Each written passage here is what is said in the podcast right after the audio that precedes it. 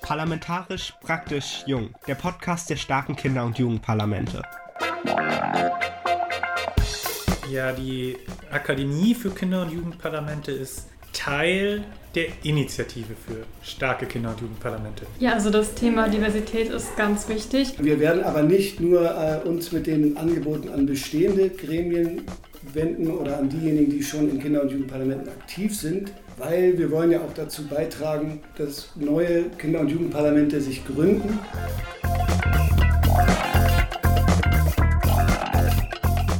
Herzlich willkommen zu einer neuen Folge des Podcasts Parlamentarisch Praktisch. Jung. Wir sind Vincent und Max. von der Initiative Starke Kinder- und Jugendparlamente.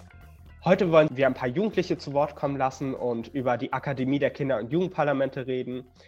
Dafür habe ich im Landtag in Mecklenburg-Vorpommern ein paar Jugendliche interviewt und ich würde sagen, dass wir da gerne mal reinhören können. Ähm, also ich bin Charlotte Beermann und äh, ich engagiere mich im Jugendparlament in Anklam. Ja, also mein Name ist Paula Stemmler. Ich komme von der Hansestadt Wismar und bin dort auch schon seit 2017 im Kinder- und Jugendparlament aktiv. Ja, mein Name ist Tim Heinzel und ich wohne in Maichow.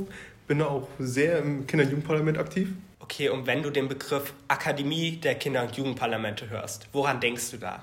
Akademie, also da denke ich vor allem, irgendwie, dass man irgendwas lernt, dass man was dazu gewinnen kann für sich oder auch andere, dass man aber vielleicht auch selber irgendwas dazugeben kann, einen Teil dazu beiträgt und dass einfach ein Austausch untereinander ist. Also als erstes stelle ich mir natürlich etwas Gehobenes vor, weil Akademie ist natürlich immer etwas Hochschulmäßiges beziehungsweise etwas doch Akademisches, wie man es auch schon vom Begriff her kennt. In der Verbindung mit den Kinder- und Jugend, äh, ja, Parlamenten oder allgemein mit der Arbeit von Kinder- und Jugendgremien ähm, stelle ich mir da auch natürlich eine etwas gehobenere oder elitäre Zusammenkunft der äh, Kinder und Jugendlichen vor. Vielleicht eine Art Schule, an der Kinder und Jugendliche, die Interesse haben, sich äh, in so einem Gremium zu engagieren, dass die da lernen, wie sowas funktioniert, damit sie erstmal vorher einen Plan haben und sich vielleicht dann aber auch noch dagegen entscheiden können und sich nicht mehr engagieren möchten. Also sowas stelle ich mir da vor.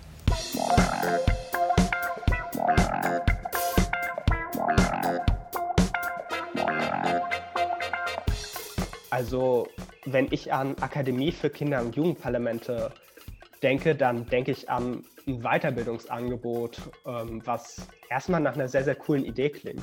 Was stellst du dir denn unter dem Begriff vor, Vincent? Ganz richtig. Bei Akademien denke ich auch an Bildungsangebote. Im Fall unserer Kinder- und Jugendparlamente, also Angebote für das deutschlandweite Netzwerk der KIOPAS. Mhm. Das sind auf jeden Fall schon mal sehr, sehr gute Ideen, die von den Jugendlichen und uns jetzt kommen. Und die Akademie der Kinder- und Jugendparlamente wird ja durch das Bundesjugendministerium unterstützt. Und dafür haben wir den Referatsleiter für eigenständige Jugendpolitik und Jugendstrategie des Bundesjugendministeriums mal gefragt, warum diese Akademie für Sie so wichtig ist und was Sie uns da mitgeben würden. Und da wollen wir jetzt auch mal Rainer Wiebusch das Wort geben. Also die Idee hatte tatsächlich die damalige Bundesjugendministerin Franziska Giffey. Ich war bei ihr, es gab eine Rücksprache und es ging allgemein um das Thema Kinder- und Jugendparlamente. Was macht ihr mit der Initiative Starke Kinder- und Jugendparlamente? Da habe ich hier berichtet. Ein paar Beispiele aus Kinder- und Jugendparlamenten. Und die Frau selbst ist ja auch mal im kommunalpolitischen Zusammenhang unterwegs gewesen. Sie war Bezirksbürgermeisterin hier in Berlin und Köln und weiß ziemlich gut, was gut ist für eine Kommune. Und für Jugendliche weiß sie das als Bundesjugendministerin natürlich auch. Und dann sagte Bundesjugendministerin Franziska Giffey ganz spontan, das hatte niemand vorbereitet, sondern es war ihre Idee, in dem Moment, ja, dann könnten wir doch für die jungen Leute, die da schon aktiv sind und für die, die wir dazu begeistern können, sowas wie eine Akademie für Kinder- und Jugendparlamente ins Leben rufen. Das ist eine tolle Idee. Keine neuen Gebäude, keine neuen Institutionen, suchen Sie sich einen Träger und dann machen Sie das. Ja, und dann haben wir überlegt, der ADB, der Arbeitskreis Deutscher Bildungsstätten, hat viele Bildungsstätten im Kreis seiner Mitgliedsorganisationen und was ich bis jetzt ja erfahren habe, das ist der optimale Partner dafür und wir sind auf einem sehr, sehr guten Weg. Aber der Ursprung, ich sage es nochmal, war die spontane Idee der damaligen Bundesjugendministerin Franziska Giffey im Rahmen der Dienstberatung zum Thema Initiative Starke Kinder- und Jugendparlamente. Sie sagen es, die Bundesjugendministerin AD Franziska Giffey gab selbstbewusst die zahlenmäßige Verdopplung der Kinder- und Jugendparlamente in Deutschland als Zielmarke vor. Warum ist die Qualifizierung und der Ausbau der Kinder- und Jugendparlamente auf kommunaler und Kreisebene Ihrem Ministerium ein solch wichtiges Anliegen?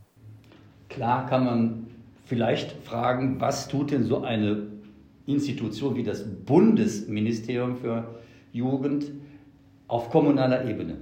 Können wir, dürfen wir, können wir gut finden und auch fördern. Und warum tun wir das? Also Franziska Giffey ist bekennender Fan von Kinder- und Jugendparlamenten. Ich persönlich bin das auch. Ich bin begeistert von Kinder- und Jugendparlamenten, insbesondere dann, wenn die Teil eines größeren, bunteren, vielfältigen Systems Beteiligungslandschaft auf kommunalpolitischer Ebene sind. Und Kinder- und Jugendparlamente begeistern mich, weil sie ein ganz wunderbares Alleinstellungsmerkmal haben von allen anderen Beteiligungsformaten. Sie haben nämlich eine größtmögliche Nähe zu den politisch-parlamentarischen Strukturen und Gremien. Und ich persönlich finde es total wichtig, dass Jugendliche eine Möglichkeit bekommen, sich zu engagieren in diesen Bereichen. Und ich habe ehrlich gesagt Überhaupt kein Problem damit, ganz im Gegenteil. Wenn der eine oder andere, die eine oder andere zum Ergebnis kommt, das hat mir richtig gut gefallen. Wir haben hier was bewegt, das hat Spaß gemacht und hat Wirkung gezeigt. Ich habe es bei mir selbst auch gespürt. Unsere Tätigkeit, meine Tätigkeit hier im Kinder- und Jugendparlament XY ist erfolgreich und dann denke ich mir, vielleicht steige ich doch auch ein als Kandidatin oder als Kandidat für das Erwachsenenparlament in meiner Kommune. Das ist total wichtig. Und das ist auch im Sinne von Oberbürgermeisterinnen, von Bürgermeistern, von Landräten, die hier und da schon sehen, dass sie Schwierigkeiten haben, Kandidatinnen und Kandidaten und Bewerberinnen und Bewerber für ihre Selbstverwaltungsorgane zu bekommen. Das ist für die Demokratie, für die Gesellschaft total wichtig und darum bin und bleibe ich bekennender Fan von Kinder- und Jugendparlamenten und darum will ich die fördern. Der Aufbau der 16 Akademiestandorte für Kinder- und Jugendparlamente ist, wie angeklungen, ja, das kann man sagen, ein Produkt und Prozess von viel Arbeit und zahlreichen Abstimmungen mit den beteiligten Verbänden, Bildungsstätten und jungen Menschen. Sind Sie auf den Start im März diesen Jahres vielleicht auch selbst ein wenig stolz? Und was möchten Sie den jungen Menschen, deren Begleitpersonen, den politisch Verantwortlichen, die gegenwärtig die ersten Angebote nutzen, mitgeben und was wünschen Sie ihnen? Was könnte man denken? Das war eine von mir bestellte rhetorische Frage. Aber ich sage ganz deutlich, danke für diese Frage. Ich bin wirklich stolz. Das, was wir in so relativ kurzer Zeit mit dem ADB und auch mit Unterstützung des Jugendbeirates für äh, dieses Projekt Starke Kinder- und Jugendparlamente erreicht haben, kann sich sehen lassen. Die Initiative Starke Kinder- und Jugendparlamente lebt, sie blüht, wächst und gedeiht. Meine Botschaft ist eine zweigeteilte. Die erste Botschaft möchte ich richten an die jungen Menschen, die lautet, Ideen entwickeln, Umsetzung starten, Kompromisse aushandeln, hartnäckig bleiben, dranbleiben, von Misserfolgen nicht entmutigen lassen. Unterm Strich lohnt sich das nämlich. Und meine Botschaft an die Erwachsenen, in Politik und Verwaltung lautet dann, die jungen Menschen bitte genau dabei tatkräftig unterstützen, ihnen Vertrauen entgegenbringen und offen und ehrlich erklären, was geht und was nicht geht. Dann ist das für alle eine Win-Win-Situation. Die Kommune, die Gesellschaft, die Erwachsenen, die jungen Leute profitieren davon. Und darum möchte ich gerne weiterarbeiten an diesem tollen, ambitionierten Projekt.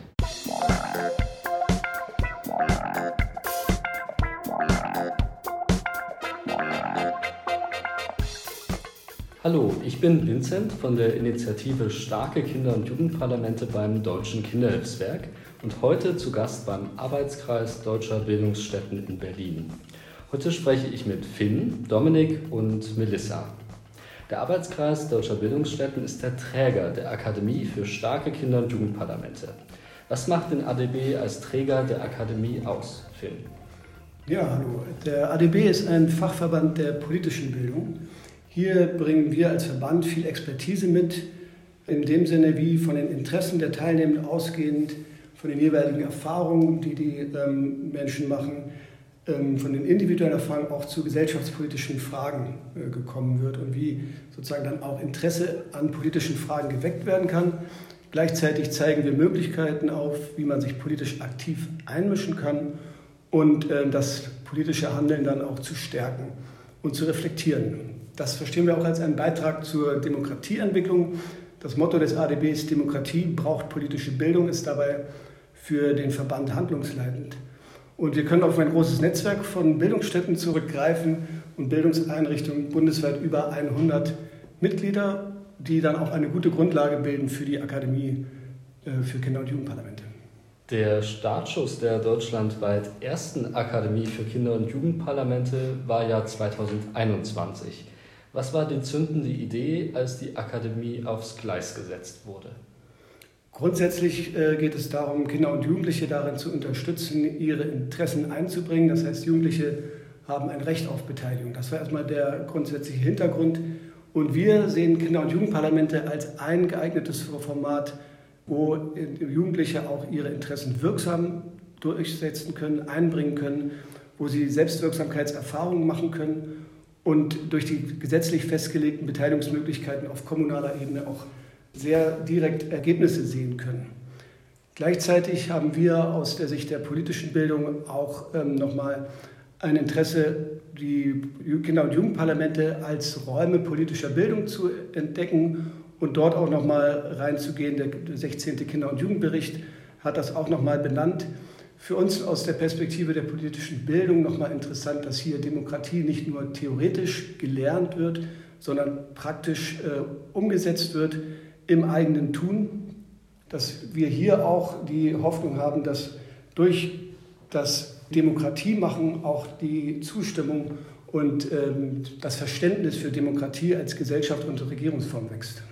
Du sagtest es, die Akademie gibt es nicht nur in Berlin, sondern an vielen Orten im Land. Warum gibt es über 16 dezentrale Standorte in allen Bundesländern, Dominik? Ja, äh, hallo auch von mir. Ähm, wir haben uns gedacht, es ist nicht sinnvoll, einen zentralen Ort zu schaffen, wo irgendwie alle hinkommen müssen, sondern dass viel geschickter ist, wenn die Akademie möglichst nah bei Kinder- und Jugendparlamenten vor Ort ist. Und deswegen gibt es in jedem Bundesland einen Standort der Akademie, der dann ganz äh, bedarfsgerecht die Angebote ähm, entwickelt und durchführt, je nachdem, was gewünscht ist. Sowohl an dem Standort selbst in der Bildungsstätte als auch aber gehen die Bildungsstätten zu den, zu den Kinder- und Jugendparlamenten selbst und machen auch bei denen Angebote. Und ähm, ja, wir glauben, dass das viel zielführender ist, um sich da auch dann im Land zu vernetzen und auch die Akteurinnen vor Ort zu kennen, als wenn man nur an einem Ort, beispielsweise in Berlin, ist. Das deutet ja darauf hin, dass sich die Akademie sozusagen auf einem Erfolgspfad befindet. Welche Angebote, Fortbildung und Seminare hat denn die Akademie bereits durchgeführt und wer wurde erreicht, um kommunalpolitisch aktiviert zu werden und sich weiter zu qualifizieren, Melissa? Ja, also wir haben drei Zielgruppen. In erster Linie sind das natürlich die Kinder und Jugendliche, äh, sowohl diejenigen, die bereits in Gremien aktiv sind, als auch diejenigen, die noch nicht aktiv sind. Dann gibt es die Fachkräfte oder auch Begleitpersonen genannt. Das sind die Leute, die die Kinder- und Jugendparlamente begleiten. Und natürlich auch Menschen aus Politik und Verwaltung. Da die Akademiestandorte ja bedarfsorientiert arbeiten, gibt es eine breite Palette an Angeboten. Das reicht von Einführungsworkshops für neu gewählte Gremien über ähm, Seminare zur Öffentlichkeitsarbeit bis hin zu themenbezogenen Seminaren wie zum Beispiel Antirassismus. Und so konnten wir bisher schon viele Jugendliche erreichen, die bisher aktiv sind in den Kinder- und Jugendparlamenten. Ähm, für Begleitpersonen gibt es zum Beispiel Seminare zu ihrer Rolle und wie sie das Gremium gut unterstützen können. Ähm, für Menschen aus Politik und Verwaltung gibt es Veranstaltungen zum Beispiel zu den rechtlichen Rahmenbedingungen und wie sie diese jugendgerecht umsetzen können. In Zukunft wollen wir dann nochmal verstärkt diejenigen in den Blick nehmen, die noch nicht aktiv sind, sowie Politik und Verwaltung.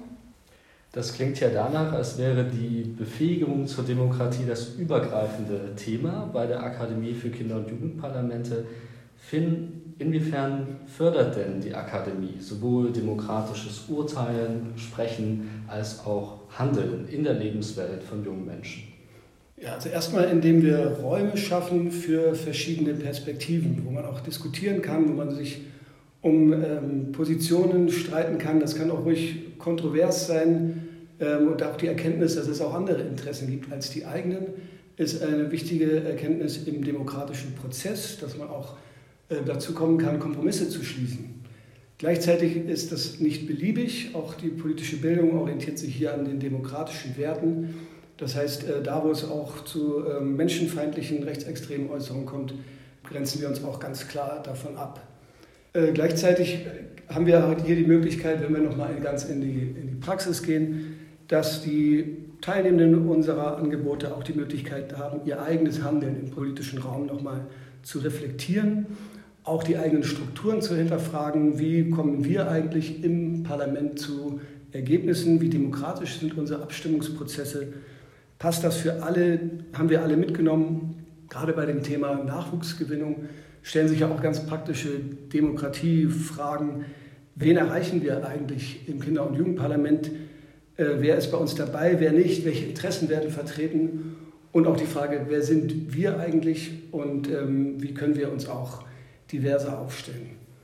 Im Grunde genommen ähm, gibt es durch das Politik machen, zahlreiche Gelegenheiten, demokratisch äh, Handlungen zu erfahren.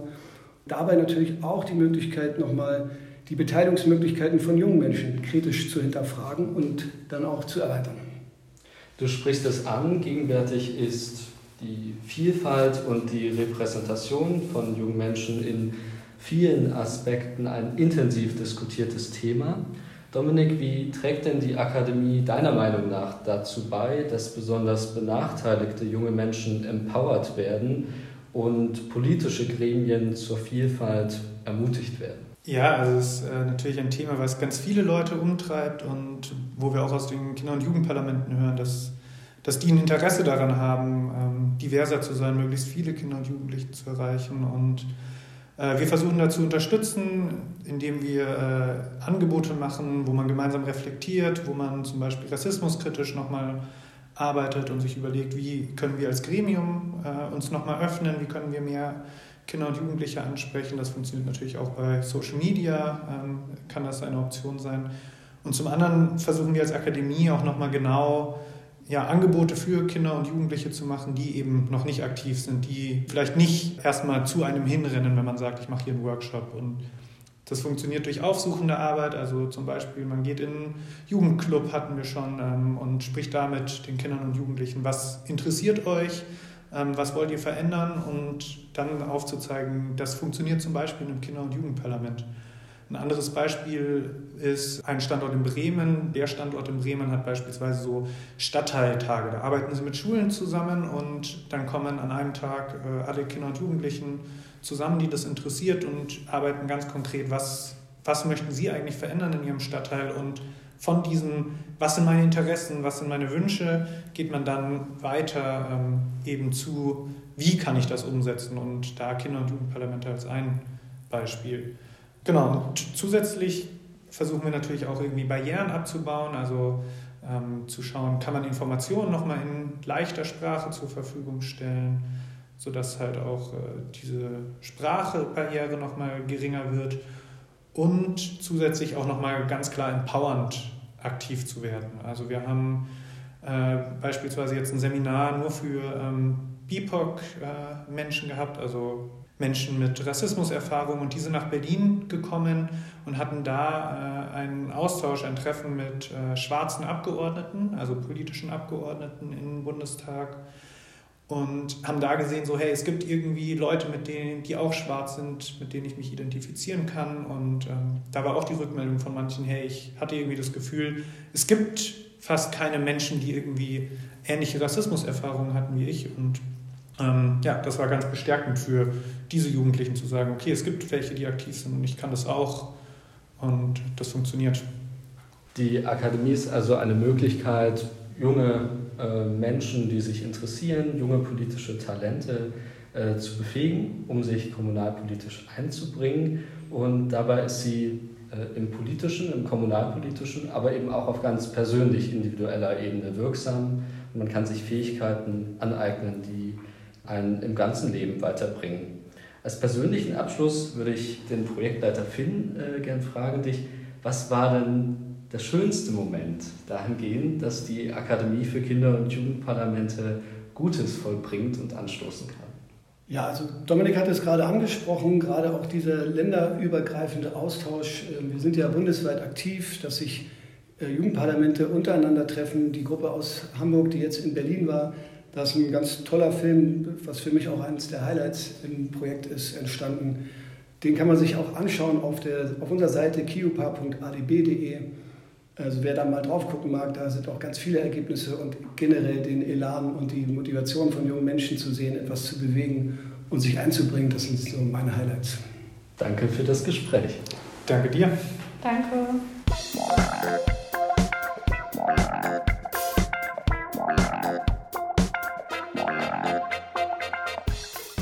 Ja, das klingt auf jeden Fall schon mal nach einem sehr, sehr großen Vorhaben.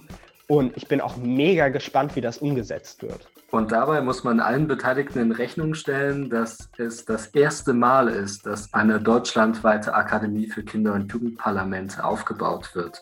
Genau, wir haben euch dabei auch gefragt, was ihr euch so darunter vorstellt, wie die Akademie arbeiten könnte und wie sie aufgebaut ist. Da wollen wir jetzt nochmal reinhören. Was für Erwartungen hättest du an so eine Akademie?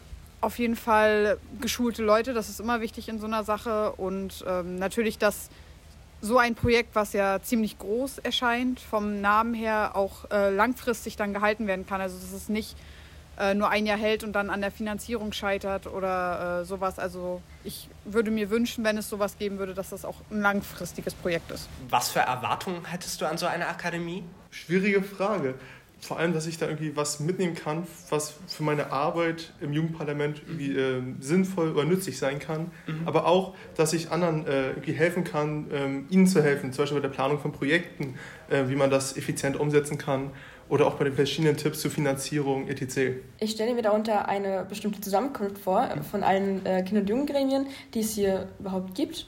In, ja, entweder im V, in ganz Deutschland, je nachdem, wie es geplant wurde und dass das dann auch äh, mit vielen Zielen und Lösungen zu Ende kommt. Was für Ziele könnte so eine Akademie haben? Ja, das, was es auf Landesebene vielleicht braucht, wie zum Beispiel ein Landesgremium äh, für Kinder und Jugendliche. Dankeschön. Um uns jetzt ein genaueres Bild dazu zu machen, wie die Akademie ähm, vor Ort arbeiten wird, hat Vincent noch zwei Leute interviewt. Einmal Ann-Kathrin aus Baden-Württemberg und Charlotte aus Sachsen. Stimmt. Auf dem Vernetzungstreffen der Bildungsstandorte konnte ich mit Ann-Kathrin aus Baden-Württemberg sprechen. Äh, Burg Liebenzell wird der Akademiestandort in Baden-Württemberg sein. Hören wir da mal rein. Also ich heiße Ann-Kathrin Leide und die Akademie haben wir noch nicht, ähm, aber zumindest äh, was, was irgendwie ganz klar ist, da ganz viele Menschen zu beteiligen. Also in Baden-Württemberg haben wir das große Glück, dass wir auf äh, viel Erfahrung und ähm, bereits viel Praxis ähm, im Bereich äh, Kinder- und Jugendbeteiligung und auch der Jugendgemeinderäte zugreifen können. Und ähm, da ist einfach so ein bisschen der Grundtenor, da alle mit an den Tisch zu holen, ja, im Endeffekt äh, lautstark auch die Stimme der Kinder und Jugendlichen mitzuhören. Äh, Kinder- und Jugendparlamente sind ja vielfältige Beteiligungsangebote von jungen Menschen auf kommunaler und auf Kreisebene. Und sie sind besonders gut anschlussfähig für die Kommunalpolitik, da sie eine große Nähe zu politisch-parlamentarischen Strukturen aufweisen. Da ist dann oft die Rede davon, dass Kommunen politische Lernorte sind, dass das Demokratielabore im Kleinen sind. Was macht aus deiner Sicht die Besonderheit von Kinder- und Jugendparlamenten aus und was qualifiziert sie als starke Kinder- und Jugendparlamente aus deiner Sicht? Ja, aus meiner Sicht ist dieses ähm, wirklich gehört zu werden und vor Ort was mitgestalten zu können.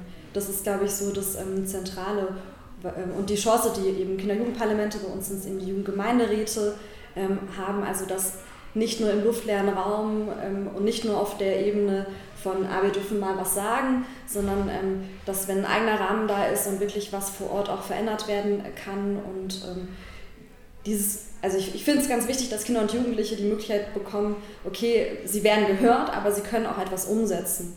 Da habe ich das Gefühl, ähm, zumindest in den Strukturen, wo es äh, Jugendgemeinderäte bereits gibt und ähm, dass da wirklich einfach Projekte umgesetzt werden können. Und ähm, zu erfahren, dass man was erreichen kann, das stärkt zum einen die Kinder und Jugendlichen, die sich da engagieren, aber auch insgesamt für alle Jugendliche gibt es so ein bisschen so, ja, wir sind eben auch wichtig und äh, das ist auch unsere Welt, in der wir leben und die soll auch mitgestaltet werden.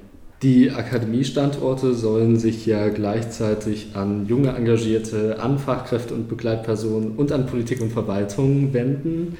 Das sind ja völlig verschiedene Personen und Berufsgruppen aus der Beteiligungslandschaft. Ähm, habt ihr schon einen Ansatz, wie ihr all diese Anforderungen unter einen Hut bringen wollt? Also da ist für uns vor allem wichtig, jetzt erstmal das Netzwerk, ähm, was es in Baden-Württemberg gibt, ähm, da gut aufzustellen und zusammenzubringen. Also weil einfach unglaublich viel Erfahrung schon da ist und wir müssen da Dinge nicht neu erfinden, sondern eher nochmal ähm, gemeinsam an den Tisch kommen und strukturieren, wer macht was bereits und wo ähm, können wir uns nochmal ein bisschen besser irgendwie vernetzen. Das ist so der ähm, erste Schritt und wir haben konkret, ähm, was jetzt ähm, die Angebote für Kinder und Jugendliche angeht, stehen dieses Jahr einfach auch schon Projekte an mit Kooperationspartnern, die wir vorher schon hatten wo wir auch schon so ein bisschen konkreter sind, sind Gespräche, ähm, wenn es um die VerwaltungsmitarbeiterInnen geht, wo wir Hochschulkooperationen starten, und da sind wir gerade mit zwei Standorten im näheren Gespräch, wie das einfach in den nächsten Jahren aussehen kann. Wer die Ausschreibung des Projektes genau liest, stößt ja auch auf das Ziel Diversität fördern und Zugänge schaffen. Unter anderem sollen Öffnungsprozesse angestoßen werden, heißt es da. Was ähm, soll das aus eurer Sicht eigentlich genau bedeuten und wo setzt man da an, um eine möglichst große Vielfalt an jungen Menschen, an Verwaltungsmitarbeiterinnen, an Politikerinnen durch die Akademie zu erreichen. Das ist auf jeden Fall sicherlich eine große Herausforderung, die auch sich mit sich bringt. So dieses Wer fühlt sich bisher so angesprochen, wenn ähm, vor Ort Kinder und Jugendliche gesucht werden, ähm, die sich engagieren sollen. Und da sind so ein bisschen zwei Bereiche, wo wir das jetzt ähm, für die Jugendlichen angehen wollen. Ähm, zum einen äh, mit Erfahrung wo es bereits zum Beispiel bei uns in Baden-Württemberg von der Servicestelle Kinder- und Jugendbeteiligung bereits in Richtung benachteiligte Kinder und Jugendliche gibt oder auch Jugendtreffs, die wollen wir damit einbeziehen. Der zweite Punkt, den wir so ein bisschen da sehen, ist schon auch die Schule als zentraler Ort. Da äh, bringe ich durchaus als Lehrerin auch so meine Erfahrungen mit. Genau, dort haben wir halt den Ort, wo erstmal alle Kinder und Jugendlichen unabhängig äh, von dem, wie sie sich auch engagieren, zusammenkommen. Und ähm, dort wollen wir auch ansetzen, um eben Kinder- und Jugendparlamente bekannt zu machen und da Möglichkeiten auch zu geben, dass man sich hier engagieren kann. Daher hoffen wir uns einfach auch nochmal ja, Interesse zu wecken, weil ähm, ich schon noch der Meinung bin, dass äh, vieles auch gar nicht so bekannt ist. Und äh, da gibt es dann auch Ideen mit ähm, anderen Zusammenarbeiten, auch angeknüpft an die Schulen, ja, Startprojekte in den Gemeinden zu starten und eben dann immer wieder auch die Möglichkeiten aufzuzeigen, dass äh, Kinder- und Jugendparlamente eine gute Möglichkeit eben sein können, sich dann auch langfristig ähm, zu engagieren. Bei diesem ersten Vernetzungstreffen der Akademiestandorte hier in Weimar kommen ja ganz verschiedene Professionen zusammen. Hier sind viele aus der Kinder- und Jugendbeteiligung, aus der politischen Jugendbildung und du sagst, du bist Lehrerin. Ähm, was sind die Learnings, was ist die Stimmung, die du hier mitnimmst? Denn es ist das erste Mal, dass bundesweit elf Akademiestandorte so zusammenkommen. Ja, ich finde, äh, die Stimmung ist total großartig. Also ich äh, freue mich sehr, hier zu sein und ähm, ich finde es unglaublich bereichernd, diese Facette an unterschiedlichen Erfahrungen zu haben und ähm, auch schon alleine diese verschiedenen Bundesländer hier zusammen zu haben, wo strukturell auch ganz viele Unterschiede da sind, aber eben auch die äh, Menschen, die hier sind und ihre eigene Erfahrung mitbringen, das ist unglaublich bereichernd und da hoffe ich mir ganz viel, dass wir äh, uns gut vernetzen, austauschen und äh, eben voneinander profitieren und die Akademie gemeinsam mit voranbringen und über die Bundesländer hinweg eben zusammenarbeiten. Das wird, glaube ich, großartig. Das war Ann-Kathrin aus Baden-Württemberg und auch Charlotte aus Sachsen war bereit, sich meinen Fragen zum Akademiestandort zu stellen. Hallo, ich bin Charlotte. Ich komme vom Kinder- und Jugendring Sachsen. Das ist der Dachverband der sächsischen Jugendverbände, Stadt- und Kreisjugendringe und eben auch Träger ähm, unter anderem des Projektes Servicestelle Beteiligung für Kinder und Jugendliche in Sachsen. Und dementsprechend haben wir diesen Akademiestandort bekommen, sitzen in Dresden und sind dann als in Sachsen ähm, als Trägerwerte Ansprechstelle für Akteure, die beteiligen wollen, die beteiligt werden sollen, eben auch solche, die Rahmenbedingungen schaffen sollen, aktiv. Und unser Anliegen ist es eben für junge Menschen äh, Beteiligungsmöglichkeiten zu schaffen, das Thema auch einfach in der Öffentlichkeit ähm, präsenter zu machen, zu beraten, zu qualifizieren, um eben Kindern Möglichkeiten, ihr gutes Recht zur Beteiligung eben auch zu ermöglichen. Was macht aus deiner Sicht die Besonderheit von Kinder- und Jugendparlamenten aus? Das ist eine sehr spannende Frage. Ich finde auch gerade das Kinder- und Jugendparlament ist auch so ein Begriff, wo man vermutet, dass es so eine Vorstellung gibt. Es gibt das eine Format Kinder- und Jugendparlament, aber das ist in diesem Begriff Kinder- und Jugendparlament wird ganz, ganz viel Verschiedenes auch subsumiert und diese Erwartungen und Vorstellungen sind eben so verschieden, wie auch die Ausprägungen sind. Ich finde, das ist ein sehr großer ähm, Potenzial dieser Form, dass man das auch sehr verschieden ähm, ausgestalten kann. Der Vorteil, den ich vor allem sehe auf Kommunenebene, ist, dass man sehr, sehr lebensweltbezogen ähm, agieren kann. Man kann durch einen Beschluss zu sagen, ich möchte gern, dass ähm, der Fahrradweg ausgebaut wird, direkt die, die Auswirkungen der eigenen ähm, Arbeit im nächsten Lebensraum auch direkt ähm, erkennbar machen. Das ist in meiner Augen ein großer Vorteil daran. Unterschied ist vielleicht, dass es eine langjährige Beteiligung oftmals ist, dass es nicht eine projektbezogene Arbeit ist, sondern doch auch einen längeren Zeitraum ähm, bedarf, dass man sich doch engagiert, dass es auch eine spezielle Personengruppe anspricht. Das ist nicht unbedingt ein Nachteil, dessen muss man sich eben bewusst sein, dass es Personen gibt, die das attraktiv finden. Das ist auch sehr gut deswegen finde ich es auch gut, dass man sowas fördert. Aber dennoch ist es eben ähm, eine von vielen Beteiligungsformen und in meinen Augen braucht es eben immer eine gute Mischung, um eben für alle Kinder und Jugendlichen Beteiligungsmöglichkeiten aufzumachen. Inwiefern glaubst du, dass die Akademie auch den politischen Willen erwachsener Initiatoren von Kinder- und Jugendparlamenten ähm, da Mut wecken kann und nachhaltig anregen kann, weitere Kinder- und Jugendparlamente zu unterstützen und zu stärken?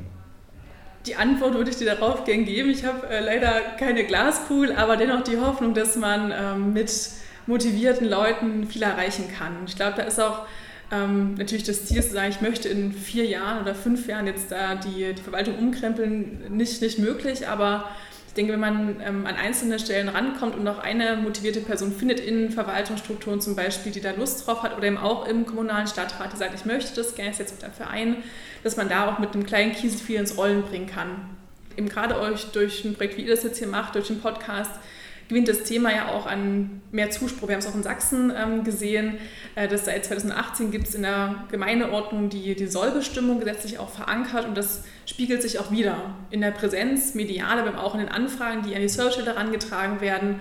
Und das ist ja so ein Prozess, der hoffentlich ähm, nicht ähm, stagniert, sondern ja ein Wachstum bezeichnet und in dem man da auch wie gesagt, wieder ne, bedarfsorientierte Angebote strikter einfach auch den Willen stärken, dem auch die Relevanz des Themas aufzeigt, dem auch darauf hinweist, dass das, wir haben es gestern auch gehört, kein Geschenk ist, sondern das gute Recht von Kindern und Jugendlichen, sich zu beteiligen. Und das durchzusetzen ist natürlich das, das Ziel des Ganzen. Und ich hoffe, dass wir auch in den kommenden vier Jahren da nicht nur Sachsen, sondern auch bundesweit voranschreiten können. Lass uns zum Abschluss nochmal etwas persönlicher werden. Was war denn für dich ganz konkret reizvoll daran, den Akademiestandort für das Bundesland Sachsen äh, nun mit aufbauen zu wollen? Und was sind die Learnings? Was ist die Stimmung?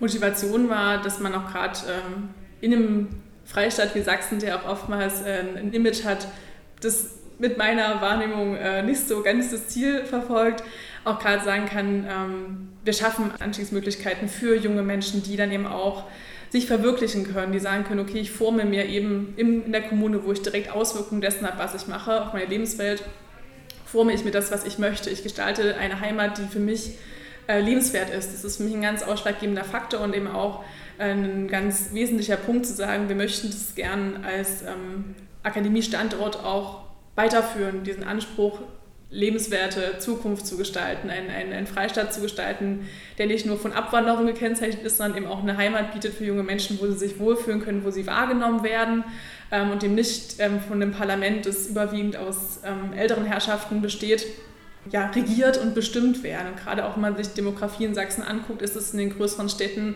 relativ ausgewogen, aber gerade im ländlichen Bereich ähm, ist es für mich ein großer Anspruch, Kinder- und Jugendbeteiligung zu stärken, um da zu sagen, ihr macht gerade Politik, obwohl ihr ein großer Anteil der Bevölkerung seid, aber wir sind die, die morgen übermorgen auch noch hier davon leben.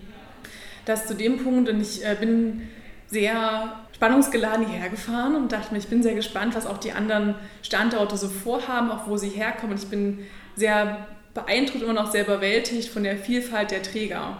Es sind auch ein sehr breites Feld ist. Ich denke, das ist eine sehr spannende Mischung aus Servicestellen, aus Bildungsstädten, aus noch ganz anderen Akteuren, die dann da auch einfach den, nochmal die Breite des Feldes aufmachen und auch verdeutlichen. Und dann eben auch sagen, wir haben hier eine Chance, aus einem sehr breiten Feld, das sehr, sehr heterogen ist, trotzdem was zu schaffen, was für eine kommende Generation für alle dann trotzdem wieder ansprechbar oder Ansprechmöglichkeit ist.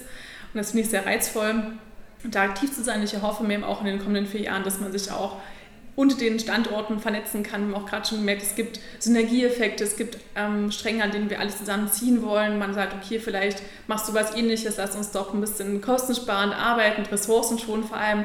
Und das, was bei euch gut läuft, fällt für uns auch eine gute Möglichkeit, da anzuknüpfen. Und äh, das ist meine Hoffnung, dass wir in den kommenden Jahren einfach gut zusammenarbeiten können und da vor allem für eben Kinder und Jugendliche was ermöglichen können, was sie nachhaltig nutzen können.